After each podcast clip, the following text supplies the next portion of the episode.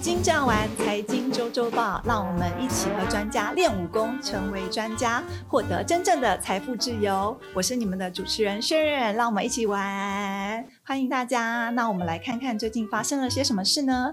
二零二二年六月，美国失业率在三点六 percent。与五月是持平的，符合预期，但同时平均薪资却增长了五点一 percent，略高于分析师预期的五 percent，这表示通膨还在加速，工资的成本压力非常的高。联合国粮食及世界粮食价格在六月份的高点下跌了二点三 percent，原因是人们担心经济衰退。棕榈油和玉米等大宗食品本周从大幅的上涨开始下跌，有连续三次的调降。美国富国银行的研究，美国的经济衰退已经到来了。美国现在正进入衰退，因为通膨比预期更快，范围更广，削弱了消费者的信心与企业的支出。那我们现在说的经济数据，其实。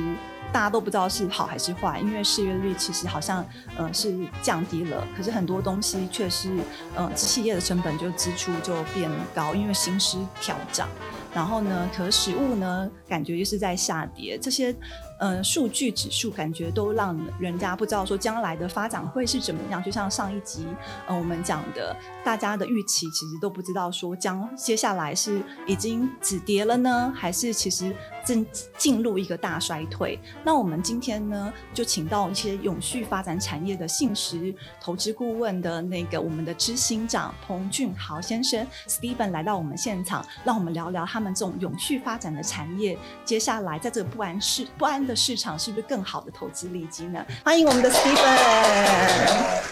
你好，你好，可以帮我们介绍，就是说你现在在做一些什么？因为我知道你之前是在国泰帮他们投资有关永续产业，然后成为是他们的呃，就是投资这个方面的负责的。那现在你在做一些什么？还有你一些经历可以让我们知道吗？是好的。呃，其实简单讲，我现在的工作是做投资顾问。嗯，那我会做这个工作的背景因素，是因为我以前的工作领域里面，呃，有蛮多时间是在做基础建设。嗯，好，那以及呃，我曾经在保险公司负责另类投资。另类投资，对，另类投资怎么样叫做另类投资？比较比较没有比较不了解，说另类投资是投资什么？那以前啊，以我那个部门来讲的话，是投资在呃国内外的这些呃基金，基金啊，例如说，但是它不是我们投信的那种公募基金哦，对对，因为然后基金就没有另类啊，怎样叫做另类？呃，例如说私募股权基金、对冲基金啊、基础建设基金，那还有很多的这些呃未上市股的投资，未上基础建设，那基本上就是不碰这些呃上市贵的这些股票。就不碰股票。那英文说 private market，就是这种所谓的私募市场。哦，这个就是我们讲的另类的资产。嗯哼，对。那我延续以前那个呃工作的经历啊，以前我也曾经是 PE 方的 manager。嗯哼，好。那现在做投资顾问，就是在服务特定的这些呃公司啊，哈，或者是呃一些处理一些专案，那担任顾问这样。哇，你的资历真的可以让我们挖很多很多很多的宝藏。那我们想说，就是刚才就是讲说，现在的就是都现在的时事，或者现在的呃通膨啊、升息呀，还有一些之前股票跌了这么多啊，大家都觉得进入熊市，可是有些人就觉得说，哎，还没到。就觉得这个市场其实接下来大家都没有这么的确定它的走向在哪里。那你有对这样的市场有什么看法？然后跟这样子的市场对于你们这种就是比较特殊的或是永续经营的那种投资有什么影响呢？其实对我来讲哦，我觉得最不乐见的就是通膨的问题。嗯，好，因为前一阵子大家可能有印象，就是说在国内哈，你也看到什么东西都在涨，对，哦，钢铁。金属的价格在涨，嗯，那其实不止这个在涨，哦，呃，最近如果大家有留意，就是呃，银建业本身很多案子做不下去，听说就是盖盖完就是卖一间就是赔，都是在赔，你卖了，你 用一定的价格钱给人家拿了，嗯，结果你盖不出来，对，因为成本涨，人工涨，嗯，水泥、钢铁什么都涨，各个的那以像我们做基础建设来讲的话，就就拿呃太阳能来讲好了，嗯，面板涨。钢构涨，好，那人工也涨，对，哦，所以这种情况下，你原本设定的财务模型是那样嘛？但是当成本涨的时候，可能原本算算得过的财模变成算不过的财模。而且他们其实之前就是已经嗯抓好的利润是多少，反而是变成赔的。是，对，是。那对于这种比较长期稳定报酬的投资来讲，投资人是将本求利，他其实只是要一个很稳定的一个投报率，但是他心中有一个有一个目标值。嗯。那如果这个成本面的这个因为通膨的因素等等，造成了它的投报率下降的话，嗯，它可能就不注资了。嗯，那这个对于基础建设或者我们讲未来绿能的发展，嗯，这个影响相当大，相当大，相当的大。对，好在我们最近又看到这个价格好像又又回来了。哦，对，因为大家都觉得是。涨上去有做一些的那个调整，只要它不是一个长期就这样一直涨上去一去不复返的话，我觉得对于基础建设的投资或对绿能的投资来讲，它打击没那么大，打击没有大，对，因为产业的本身还是会调试。而且现在的就是绿能啊，就是不管是我们的政府，然后现在欧盟也很多的规定嘛，所以很多就是现在的供应链都要跟上这样子的脚步，是，也就是嗯，听说就是。台积电已经买了，就是几乎九十 percent 在台湾的碳权跟凭证嘛，这样子。那你对于这一块，你觉得接下来，因为你知道在华尔街什么都已经开始在交易这些东西了，什么都可以卖嘛，对。然后你觉得这这一块在未来在台湾，你觉得会有什么样的发展？因为他们已经等于是被他们的厂商强迫一定要。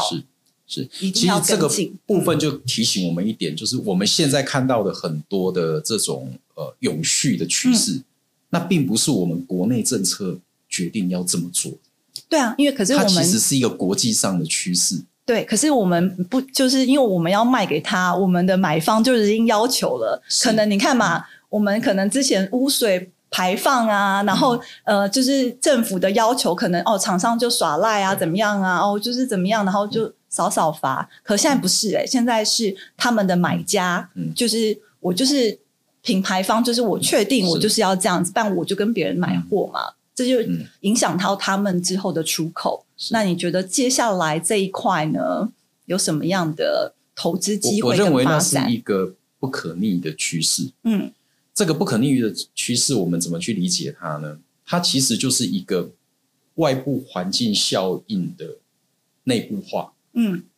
国际上有对于呃减碳，那么呃对于全球暖化趋势减速的这种倡议，嗯，那他的做法就是对于碳排的约束，嗯，那这种国际的倡议跟国际性的政策一出来之后，你就会看到说有一些政策对我们的出口产业就有影响，像 CBAM 欧洲的这个呃所谓边际碳调整机制，嗯，好。那所谓绿电的使用绿电的这个倡议，透过供应链的要求，嗯，好，那其实，在我们国内你也看到，接下来很多事情是开始要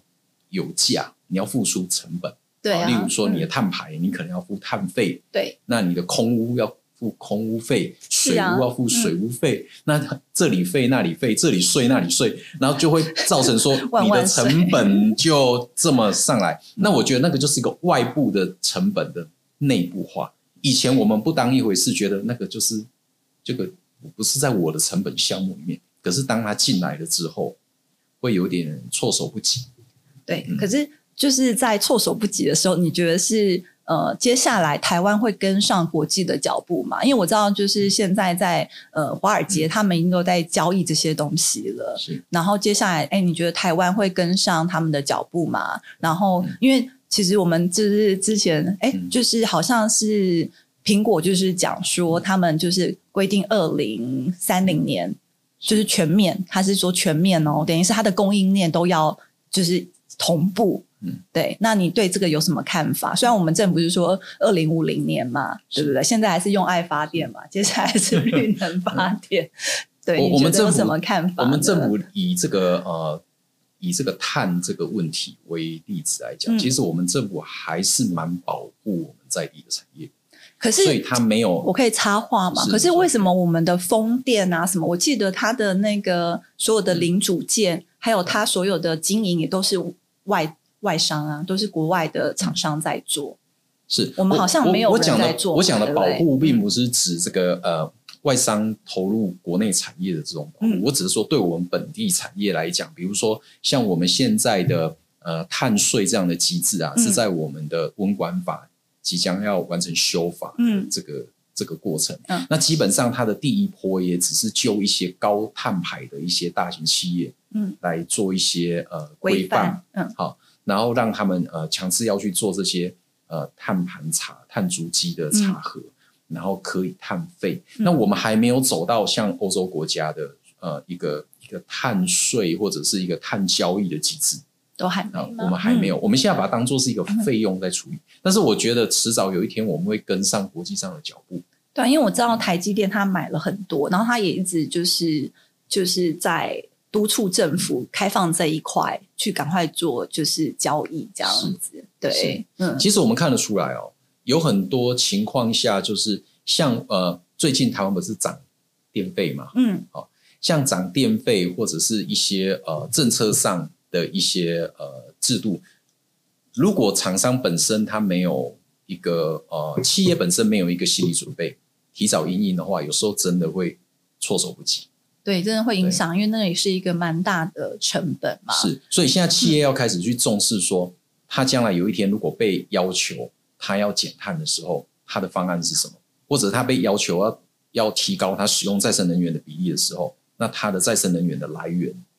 是什么？那他要不要在这里面做一些提早的布局？嗯，那我们台湾有一些上市公司在绿能已经有做一些蛮多的，就是发展了，像东元啊，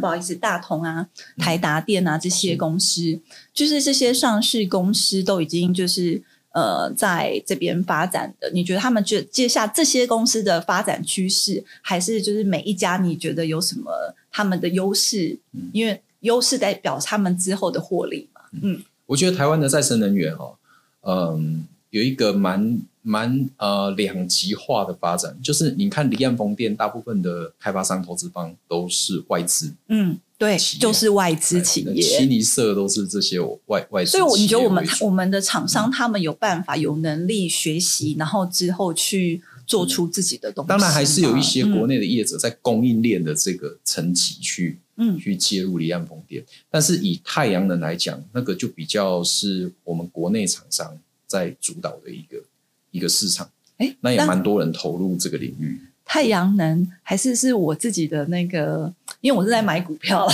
然后都会说太阳能好像都是只有内地那边就是有竞争优势，因为他们之前政府的补助跟就是太就是政府提供很多的那个嘛，所以他们就是量然后价，然后台湾都跟不上，所以是我的资讯错误吗？呃，是这样子的，因为我们台湾对于太阳能的供应链还是有一个政策上的一个保护，嗯。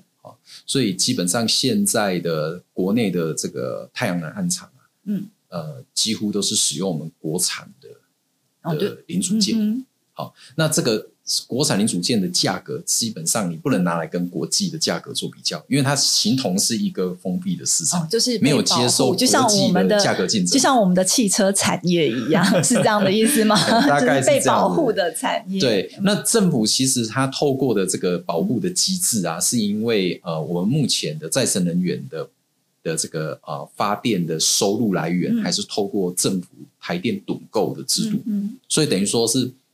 政府呃，透过台电在出钱买这些绿电，那当然，他透过这个手段，他也去执行他保护国产国内的这个供应链产业的一个目的。啊，那维持我们国内的一个呃能源的自主。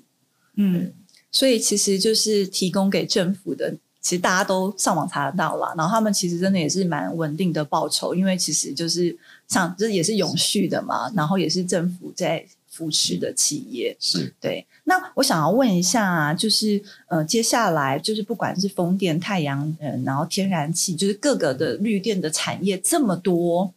那你觉得就是我们在台湾最有竞争力？除了这个，因为太阳能你说的是因为保护嘛，对不对？可是台湾的市场也这么小，就是我们就是一个岛国嘛。那你觉得说我们在绿能的这些产业，我们哪一些？呃，公司我们在台湾哪一些公司是可以跟国际接轨，然后也是他们接下来的发展是大家值得注意的。我我会拆成两个部分来讲哦。第一个就是因为我们台湾对于呃减碳有一个路径的规划，嗯，国发会在今年有发布二零五零的近零碳排的路径图。好，那在这个大的框架下面的话，其实我在想说，我刚才想说，我们私底下想，你不是说那个规划永远赶不上变化吗？讲实话，讲实话，我们要从呃整个呃需求面来理解这件事情。我们如果以一个一个比较 high level 的目标来看，说要达到近零减碳减排的这个目的的话，那它这样推演下来的话，其实很多事情可以做。例如说，我们的车辆的电动化，嗯，好，那我们的用电用使用能源的节约，嗯，节约能源，嗯，好，所以像呃电动车辆啊，电动汽机车、电动巴士，然后节能，然后以及使用更高比例的再生能源，那这里面包含呃。这个呃，比如说再生能源不只是产电啊，不只是发电啊，包括智慧电网啊，包括它的一些供应链啊，我觉得这些都是存在一些投资机会。哎，我好像知道，就是台湾好像比较有竞争优势，就是电源的转换嘛，就像太阳能，然后你要转换成就是我们真正使用电，好像我们台湾的厂商对于这一块是比较在国际上是比较有竞争能力的，是吗？嗯。应该说，其实我们台湾在太阳能的产业的供应链本来就比较成熟。嗯，那因为这个领域相对来讲，其实政府呃，应该说太阳能跟离岸风电这两个产业，嗯，政府的政策规划比较完整。嗯，所以厂商比较容易去切入这一块。嗯哼，好，不管它是国内的厂商还是国外的厂商，那我觉得这是在政策上就是比较支持的一个一个地方。那如果这个部分能够发展出我们国内比较成熟的供应链的话，其实这个部分要到国外去，呃，要出口到国外去也是可以的。对，因为我想说，好像之前有听说，就是有一些厂商他们在做一些呃零组件，是有关呃电的蓄电，然后跟转转换电源的那些呃零组件的，我们好像是算是蛮有优势。不过坦白讲哦，我我们现在还是很高度依赖国外的解决方案。对啊，就像我们刚才讲说，风电也全部都是对，是啊，那些供应链其实包括储能也是啊。其实你看到最源头的电池芯，其实都是国外进来。所以我们都就是因为我想要讲的，就是说，像之前太阳能已经就是以前炒过一波，大家也都知道说投资之后，大家也都是赔了很多或者什么的嘛。那像之前电动车也是涨了很高，现在也是有关电动。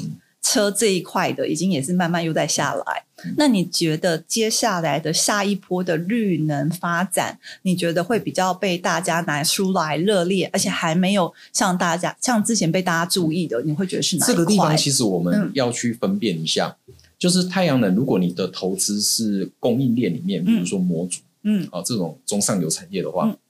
它本来就存在了比较大的变动性，嗯，啊，因为它是属于供应链的一环。但是如果你是投资呃太阳能暗场的话，嗯，它本身因为受到趸购费率的保障，嗯，好，那这一块的话，其实它的收益就相对稳定。那只是说一般的个人哦，不容易直接去投资太阳能暗场，对，因为这一块通常都是法人机构的。的市场对啊，因为我们就是一般的投资者也只能买公开股票啊，或者是就是上市上柜或者是什么权证啊这些东西。对，但是国内的呃，以寿险资金、保险业的资金来讲，已经有相当大的金额投入到呃这些再生能源的领域里面。面嗯，他们是把它当做基础建设来投资。嗯哼。因为我觉得想说，在这个不安定的市场，其实要找一些稳定的投资，而且像你讲的，你是做永续的投资的项目嘛，所以我想说，哎，接下来你觉得就是在这种稳定的投资项目上，呃，除了一些呃太阳能啊，或者是说一些像我们刚才讲的绿能啊这些东西呀，你觉得还有什么东西是呃我们接下来可以注意的？我我认为在永续的议题里面呢，除了能源之外，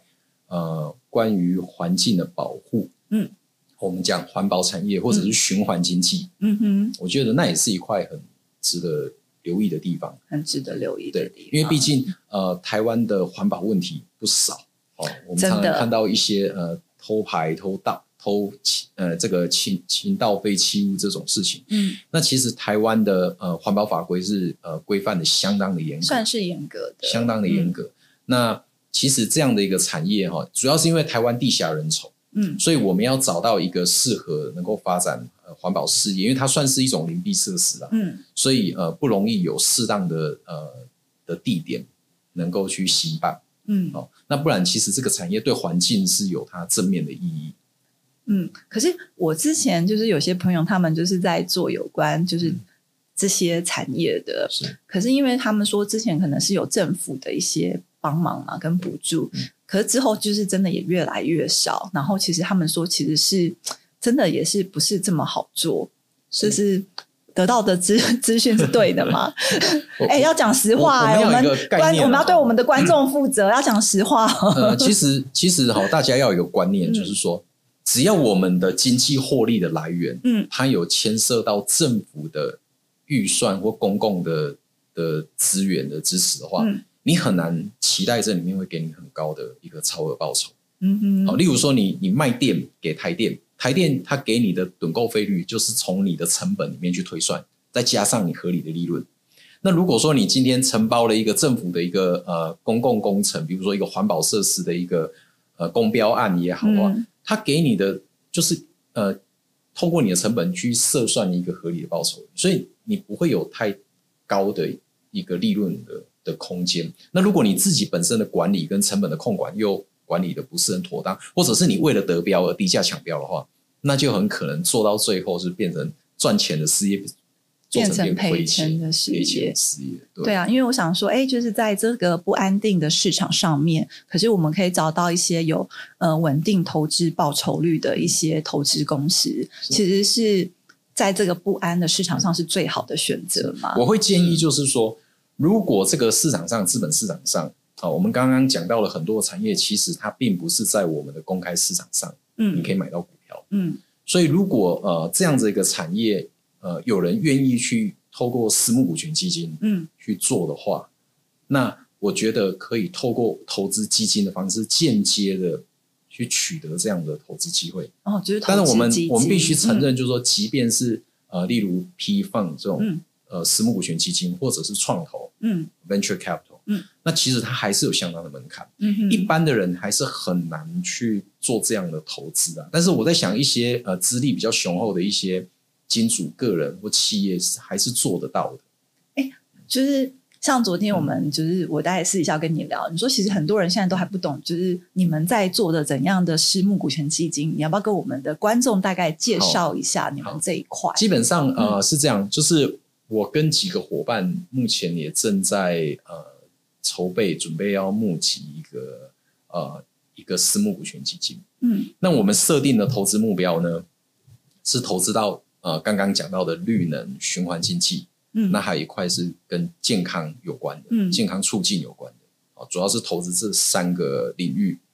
那在投资的属性来讲，我们跟一般的创投是不一样，我们不会去投资新创或者是一些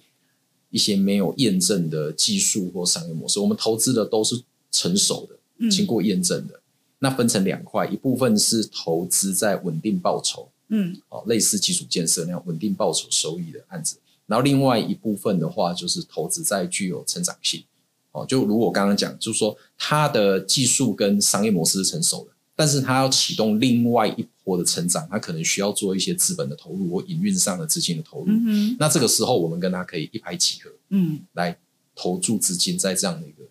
这个领域里面，那它的投报率就会比。第一种就是呃稳定报酬会稍微再好一点，那整个放平均下来的话，也不会像一般的创投基金那么高的投报，但是呃以策略上来讲是一个相对稳健啊，相对能够呃不用承担那么高的风险的一种投资策略。嗯，那你就就是你们的。研究是哪一些产业呢？觉得是现在接下来是比较高的投保率，也相对比较稳健的呢？以这就是我们你知道吗？观众很想知道的。是，我想以绿能来说，可能我会呃呃不会再那么呃就是积极的投直接投资到太阳能太呃那个太阳能啊，或者是再生能源直接的发电这一块。嗯，那我可能会从一些周边产业去找。例如说节能的产业、储能的产业，嗯跟电网有关的产业，嗯好，或者是以离岸风电来讲，离岸风场那一个厂都是几百亿的，玩不起啊。嗯，那我们就是投跟它周边的，例如说跟它的运营有关的一些设备或服务有关的公司。嗯，啊，这个是在绿能的部分。那循环经济的部分，我觉得呃，环保事业本身存在很多可以投资的一个领域，不管你是废弃物的清理或者是处理都可以。那另外一个循环经济的概念就是说，怎么把原本视为废弃物的东西，经过再利用，嗯，再把它变成一个再生的资源，嗯，好，那我觉得这种循环经济，例如像呃城市采矿，嗯哼，从电子废弃物里面去采去截取这个去呃萃取贵金属啊，那或者是说我们说呃呃利用一些废弃物的，比如说农业的废弃物、事业废弃物拿来发电，哎，这也是循环经济，或者我们把原本不能用的水。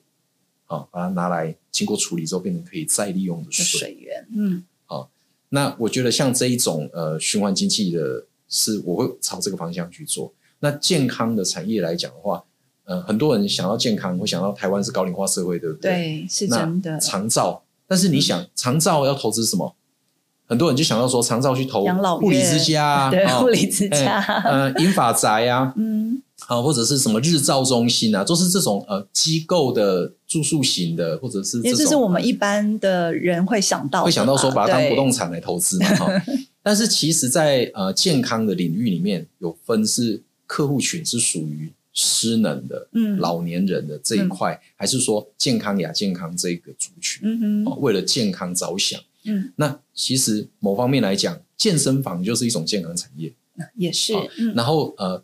因应高龄化社会里面需要的这些跟健康有关的辅具器材、健康的设备或服务，也是啊，这些其实都是健康产业里面，甚至于说呃，防范一些呃意外的这种呃健康照护的一些呃服务，啊，甚至是智慧型的社区。哦，或者是一些监控系统，哎，一些智慧宅的一些设施系统或设备，哦，我们不一定要去投资整个一个完整的一个机构或 building，我我觉得那个资本吃的太太太多了，对，我们可以投资一些周边的东西，嗯对啊，这些也都是一直大家都很看好的，可是其实真的就是像。呃，我们就是一般人都不会想到说，就是去找一些哎相关的一些呃周边商品啊，或者一些像你讲的说，其实像是监控系统也是将来一个趋势嘛。不管是造库上面，还是一些智能的，就是对呃长造是有帮助的，也是一个我们可以投资的一些商品。这样是有时候一个行业它呃发展具有呃具有愿景，我们不一定要去投资到。在它本身，嗯，我们可以看一些受到它影响的一些周边的，不管是软体还是硬体。嗯哼，那你有最近在研究的是哪哪一些吗？来跟我们聊一聊。呃，我我最近呃，我最近会关注几个东西哈。嗯，第一个就是说，在能源这个领域里面，其实除了太阳能跟离岸风电之外，我会特别关注的是地热，还有生殖能发电。哇，或者是废弃物发电，嗯哼，哎，我会关注这个领域。那当然，呃，你可以说这个产业，呃，它可能还有很多不成熟的地方，啊，但是我我已经呃提早去了解这个行业它的属性。好，可以来跟我们聊一些 detail 吗？就是地热啊，我也是因为台湾就是很多的那个温泉啊，地热也是一个我们的能源嘛。是，呃，事实上，地热在台湾的问题啊。呃，两个问题。第一个问题就是我们用呃，我们用了不对的方法去管理它。嗯哼，我们把它当温泉在管理。对，就是 一个管多这是错的，但是这个错误 要被修正了。嗯，等到我们的再生能源法修法完成之后，这个错误就被修正了。好，那第二个问题就是说，呃，地热它的它的产业链没有建立起来。好，一个地热它从资源的调查。探勘到这个呃凿井啊钻井到电厂的开发，嗯，到运维，它是一个一个产业链，嗯，好，而这个产业链在台湾还没建立起来，嗯，好，所以基本上怎么引进国外的技术 turnkey 进来台湾就很重要，嗯，那这个是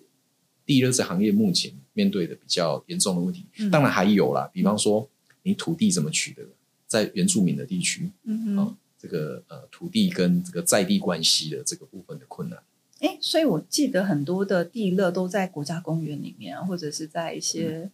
国家资产里面，不是以以国家资产为主。是，嗯，事实上，呃，如果讲到国家公园，那又是一个法规的问题。对啊，它受到国家公园法的的限制。嗯，好，那台湾最丰厚的地热资源发生在大屯火山区，嗯，跟宜兰平原，嗯哼，这两个地方。啊，当然花莲跟台东也是。但是你想，大屯火山区大部分的地方是在阳明山国家公园里面，好，然后像花东地区，几乎都是在原住民地区里面，哦，好，所以这个行业还有很多的地方要去克服，好，那刚刚我也提到说，像呃，生殖能或者是废弃物发电，其实这一块我觉得也蛮有前景的，嗯，好，但是台湾这一块的问题就是说，当你要把废弃物或者是呃什么样的东西把它拿来作为发电的原料的时候，嗯。那第一个要考虑到说，它的性质，嗯，它这个这可不是烧天然气烧煤，那个性质是很容易控制的，嗯，啊，因为它是一个性质很单一的东西。当你要烧废弃物或烧农林废弃物的时候，污染呢？它的它的呃成分是不是均一的？是不是好控管的？对。第二个，它的来源是不是稳定的？嗯，因为你要建一个电厂作为基载的时候，它是要二十四小时在 run，嗯，所以它的来源是不是稳定的？嗯嗯。那再来就是在商业模式上，你收了人家的废弃物要来发电，是他付钱给你，还是你付钱给他？嗯哼。我们今天用天然气煤发电，是你要付钱去买煤跟天然气。那如果换成废弃物的时候呢？是谁要付钱给谁？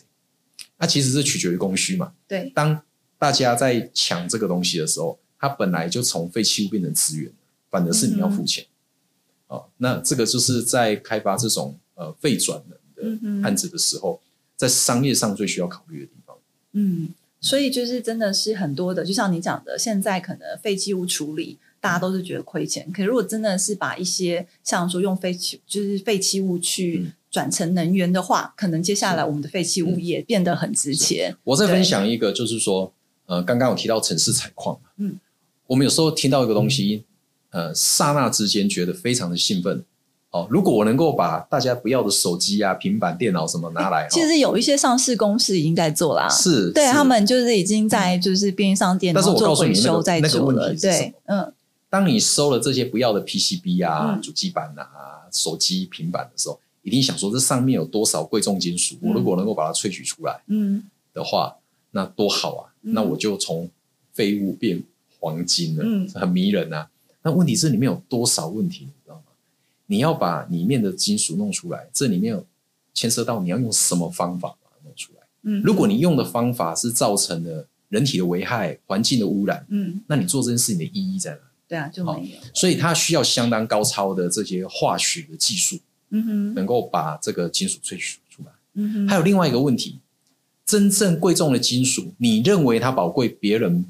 不认为吗？所以，像台积电，它用了材料是从日本来的，日本厂商可以把这些台积电的这些呃废废弃的这些这些材料，再把它原封不动的回收回日本去处理，这叫肥水不落外人田所以说，台湾的这些你看到这些上市公司、上市贵公司在处理废废弃金属提炼的这些废弃物提炼金属这些的时候。他们是不是能够去拿到这些这些半导体大厂订单？这是一个大问号，因为供应链已经被绑在一起。嗯哼，了解。其实真的在你身上可以挖到很多宝哎，而且我就觉得说今天的节目你真的是没有像我们私底下聊的这么开放。我觉得下次再邀请你来，然后我真的需要挖一些更多的秘密给我们的观观众，让他们知道说这些永续产业，还有就是呃你们在做的一些私募股权基金啊，更多的我们更多的保障，然后给我们的观众朋友。然后现在就是呃就是在这个不安的投资，我相信就是 Steven 也真的是提供了很多的，就是给我们就是可以稳健有投资报酬率的，因为在市场上这些的一些呃。产业他们都是是有呃，就是不是受市场波动的影响嘛。然后也让我们也知道很多，就是接下来呃绿能啊，各个再生能源会有一些什么样的发展。真的很谢谢你今天给我们这么多的资讯，然后我们赶快再敲下一集，因为感觉我们今天都没有问完，然后也有很多东西可以再问。对啊，谢谢你，谢谢 Steven 来到我们这边，然后跟我们分享，谢谢，谢谢，谢谢。